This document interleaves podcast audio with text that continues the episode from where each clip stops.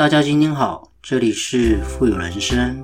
透过我们的节目，能够帮助你实现富有的人生。不管是在财富上、生活上、家庭关系，以及您在做任何资产配置的决策之前呢，都能透过我们的节目，带给你语言的力量以及正向的思维，让大家能够要什么得什么。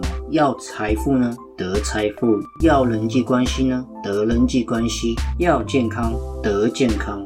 种下什么样的种子，就得到什么样的果报。全部的富有思维呢，都在我们富有人生的节目里为你分享。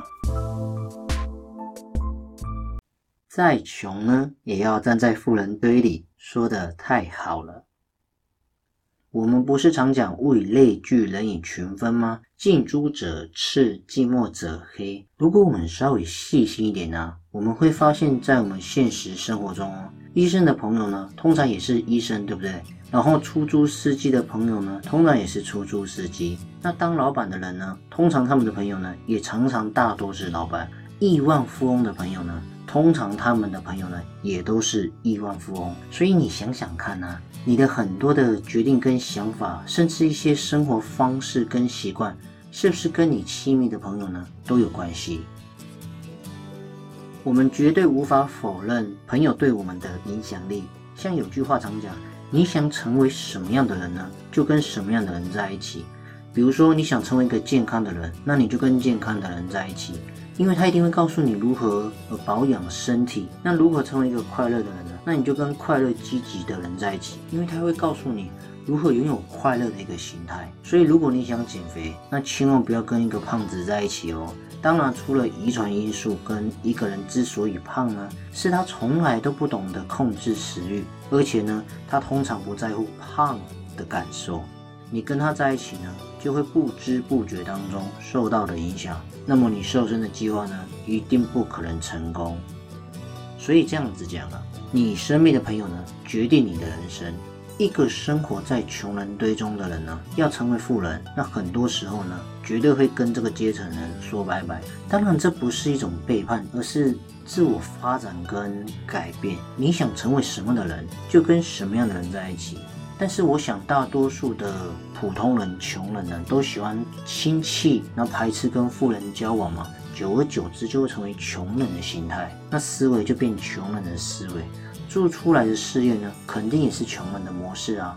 当然，我们不是说跟亲戚不好，只是讲一个概念。所以，我们如果反过来讲的话，如果你今天一个穷人，他生活在富人堆里面，他会常常耳濡目染的接近富人的思维跟处事的方法嘛。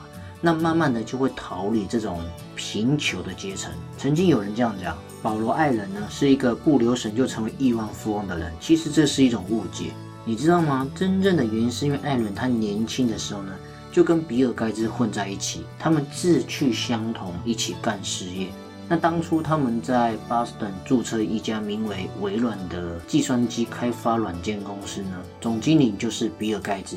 那副总经理呢，就是保罗·艾伦，这就奠定他们之后的未来。我想微软大家也不用再多做说明了吧？是世界上非常具有强大的影响力的企业嘛？那副总经理艾伦在总经理的巨大光环之下呢，虽然有些暗淡，但是他在富豪榜上也名列前几位啊，个人资产至少有两百亿美金，那也很恐怖哎。这就是穷人朋友跟富人朋友对一个人的影响力。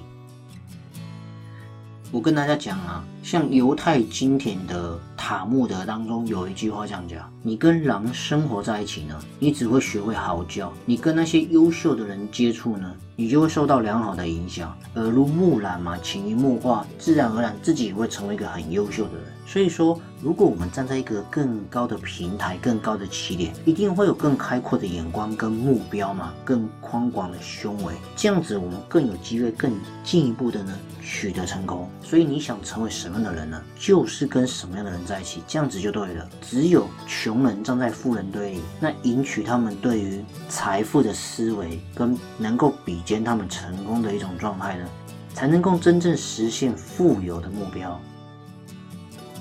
当然了，你只要相信，那相信你中德呢会得到凤凰涅槃、浴火重生的机会。我们不是常讲吗？三十年前说下海能赚钱的人，被人家认为是骗子；二十年前说炒股能赚钱的人，被认为是骗子；十五年前说保险能够帮助到大家，也被认为是骗子啊。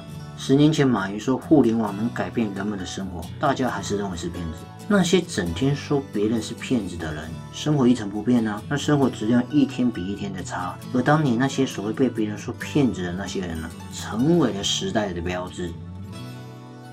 所以我敢讲啊，每一次新的机会的到来呢。绝对会造就一批的富翁。虽然二零二零今年很惨，对不对？但绝对呢也会造就一批新的富翁到来。别人不明白的时候呢，我们赶快明白是在做什么；别人不理解的时候，我们赶快明解。因为当别人明白他富有了，别人理解他成功了，随便每一个机会的到来，一定有四个阶段，大家也知道：看不见、看不清、看不懂，最后来不及。所以每一次财富的过程呢？都是先知先觉的经营者，跟后知后觉的跟随者，然后呢，最后只剩下不知不觉的消费者。所以，我们反省一下，我们有错过吗？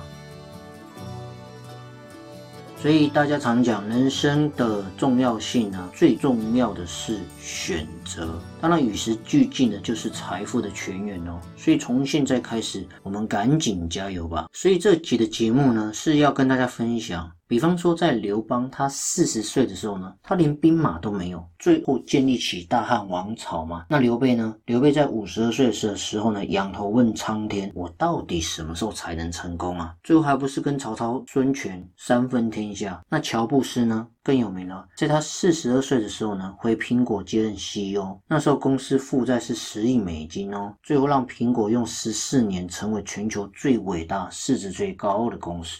还有谁呢？成吉思汗四十岁的时候呢，被背叛，那兵败如山倒，逃到小西边。当然，你也知道，他最后呢，带领了千军万马呢，踏遍了欧亚非。肯德基爷爷呢，六十多岁建立了全球最大的快餐连锁商业帝国。姜子牙呢，八十岁才离开渭水而出山，后封侯拜相呢，成就武王霸业。所以呢，只要我们不放弃自己的梦想，我们的梦想呢？绝对不会抛弃我们，因此呢，想成为什么样的人呢，就去接近那样的人，因为这样子的人呢，会给你一个好的思维方向。至少呢，我们是正向积极的，肯定朝有属于我们的财富富有人生。